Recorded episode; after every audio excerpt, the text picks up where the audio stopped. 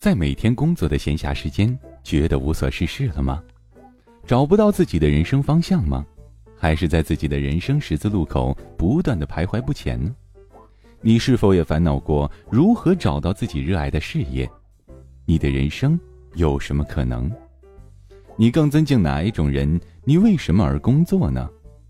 朋友，谨以此文送给在苦难中的你，在装睡的你，怕走弯路的你。送给不完美的你，爱自由的你，追寻生命意义的你。感谢您倾听由古典编写、叶痕播讲、由喜马拉雅出品的《你的生命有什么可能》第三十三回。给鲁迅的一生算笔账，你会发现，大部分人对鲁迅的生活。也有误解，他既非从小立志成为救国英雄，也并非在斗争中活得清苦。鲁迅的生活不比我们大部分人差，换算成二零一二年的购买力，鲁迅从三十一岁到五十五岁共二十四年的职业生涯中，总收入为一千一百零九万元，平均年薪为四十八点二万元，平均月薪。四万元，这让鲁迅能有一个让自己体体面面养活三口之家、有闲钱买书买古玩的生活。在这个基础上，斗士鲁迅才能从心而发，真正战斗起来。真实的鲁迅不是个贫困潦倒、四处被迫害的家伙，恰恰相反，他是个金领，收入中上，经济稳定。是当时社会的中坚力量。他战斗，却不窘迫；他理想，但也活得现实。梦是好的，否则钱是要紧的。钱这个字很难听，或者要被高尚的君子们所非笑。凡承认饭需钱买，而以说钱为卑鄙者，尚能按一按他的胃。那里面怕总还有鱼肉没有消化完，须得饿他一天之后再来听他发议论。自由固不是钱所能买到的，但能够为钱而卖掉。鲁迅全集，第一集。鲁迅的生涯阶段，钱是好的。鲁迅的生涯故事讲完了，你有什么感受？真实的鲁迅让我们体会良多。第一点，原来小学时代印象中的那个贫困顽强又不停斗争的鲁迅，不是个有血有肉的活人，只是一个被抽干、架空、化妆再架起来的铁血战士。而真实的鲁迅是一个现实的理想主义者的良好范例。你没法从小就找到自己的终生愿景。也没法不经尝试就确定什么是自己的终身职业。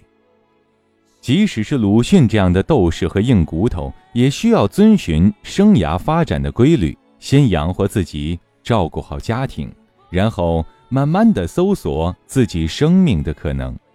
这期间有成功，也有失败。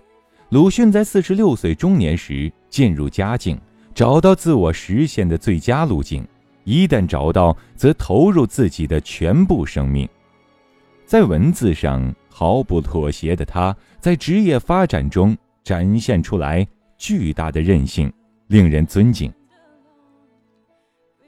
我尊敬贫困的理想主义者，但是搞理想不一定非要贫困，因为要找到一个生活稳定的理想主义者，远远比我一个贫困潦倒的绝地斗士。概率要大的很多。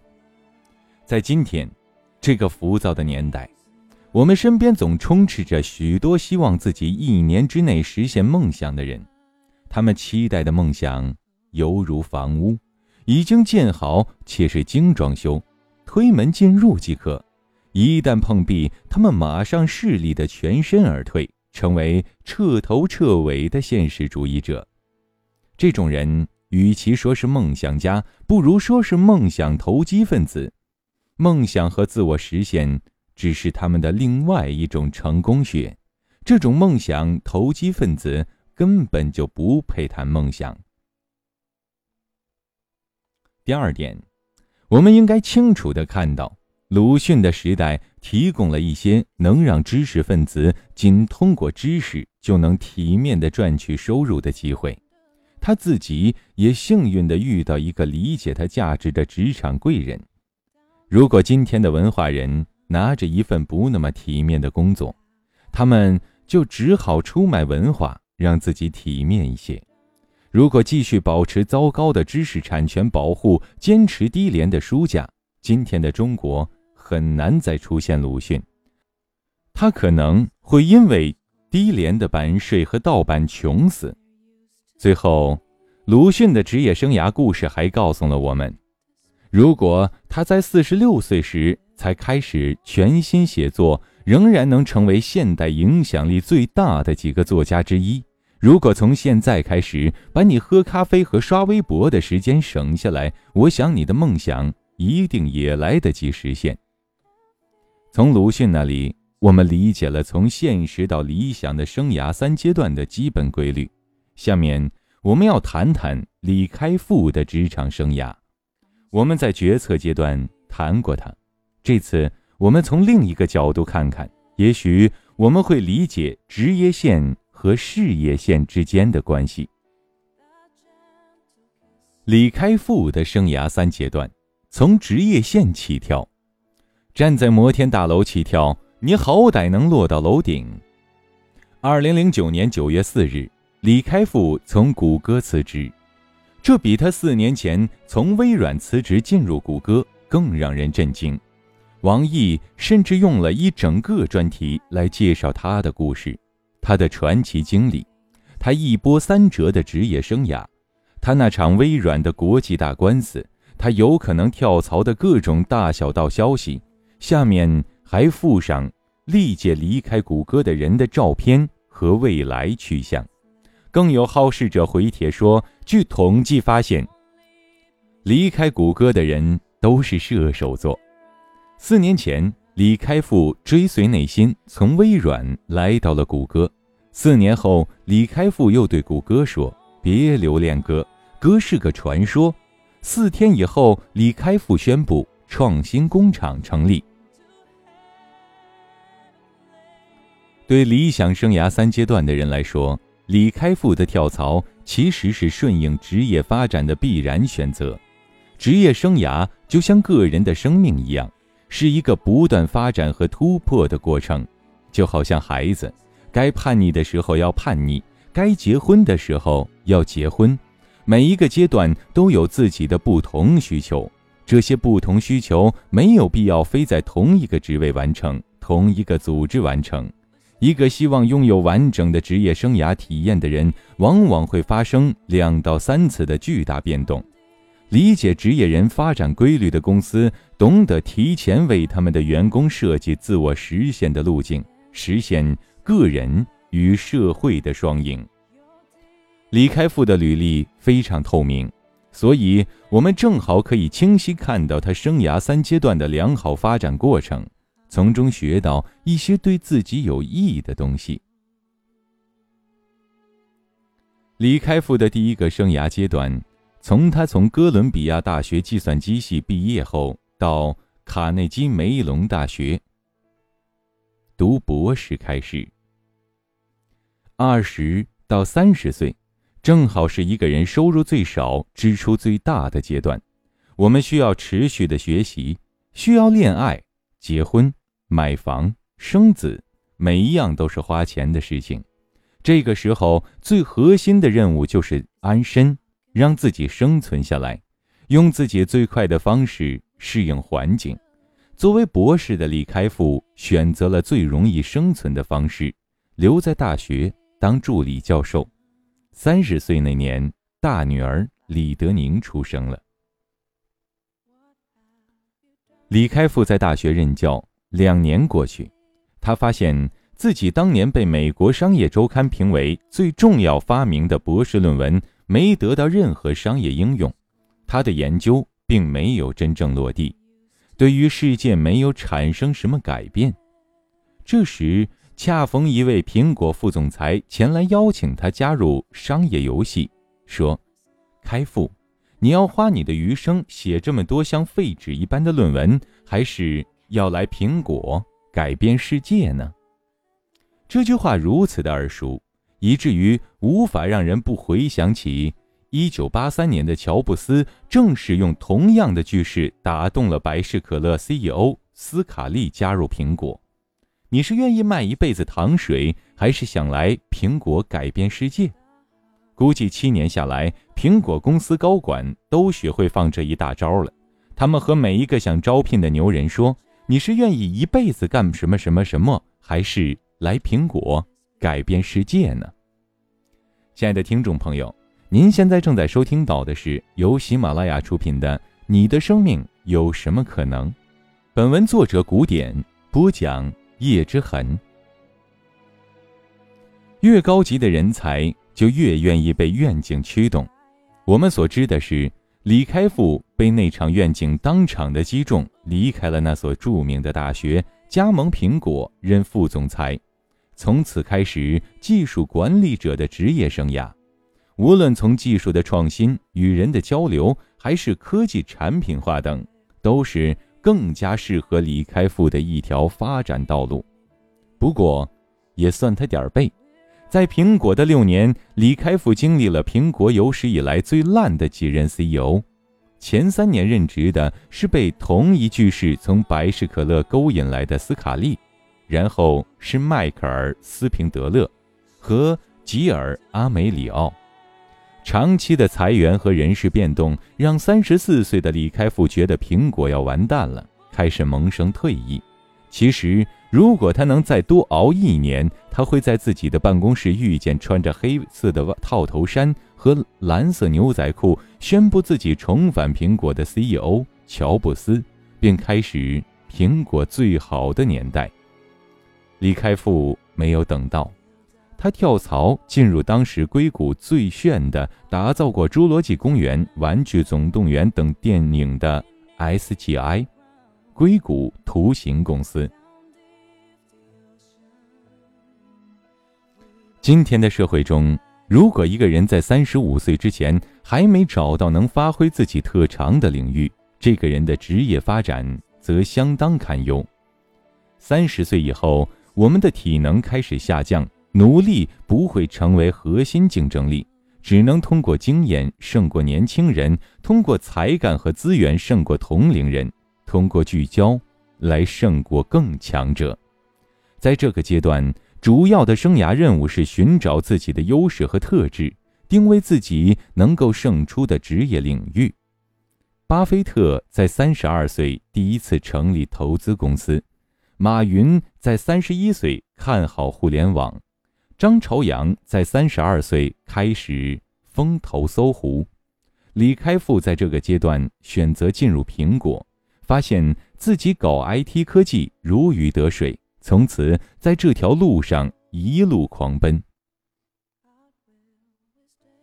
李开复在 SGI 工作了两年，直到新进来的 CEO 把他所在的部门裁掉，他很快通过朋友找到下家微软。受命在中国创建微软中国研究院。三十七岁的李开复来到当年朝气蓬勃的中关村，两年后因为成绩卓著被调回微软总部出任全球副总裁。也就是在这一年，他开始写第一封给中国学生的信，在国内学生中引起巨大反响。他教育者的事业线开始出现。三十五到四十五岁这个阶段是职业线发展的最高峰。现在占据媒体的头条版面的人，大多数都是这个阶段的二十世纪六七十年代生人。如果你在两个前面的阶段职业生涯发展顺利，到了这个年纪就要专业有专业，要人脉有人脉，要彩礼也有彩礼，你具有冲击职业顶峰的能力。职业发展后期阶段，主要任务是找到进入职业顶峰的道路，并且坚持走下去，同时积极探索自我实现的可能性。在职业发展前期定位到自己的优胜领域后，你更需要的是毅力和坚持，去形成你自己的道。其实，所谓道，并不是地上画好的线条，而是你回首的时候自己踏出来的那条路。俞敏洪三十一岁建立新东方。四十四岁时，新东方在纽约上市。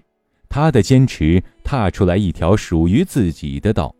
李开复在这段时间也很上道，微软公司副总裁几乎是他作为 IT 科技人士的职业顶峰。在他的工作生涯中，在微软的几年是他做的最久的几年。二零零五年的李开复在微软微微疲软，刚回到美国的前两年。在比尔·盖茨身边学东西的兴奋劲头逐渐消失。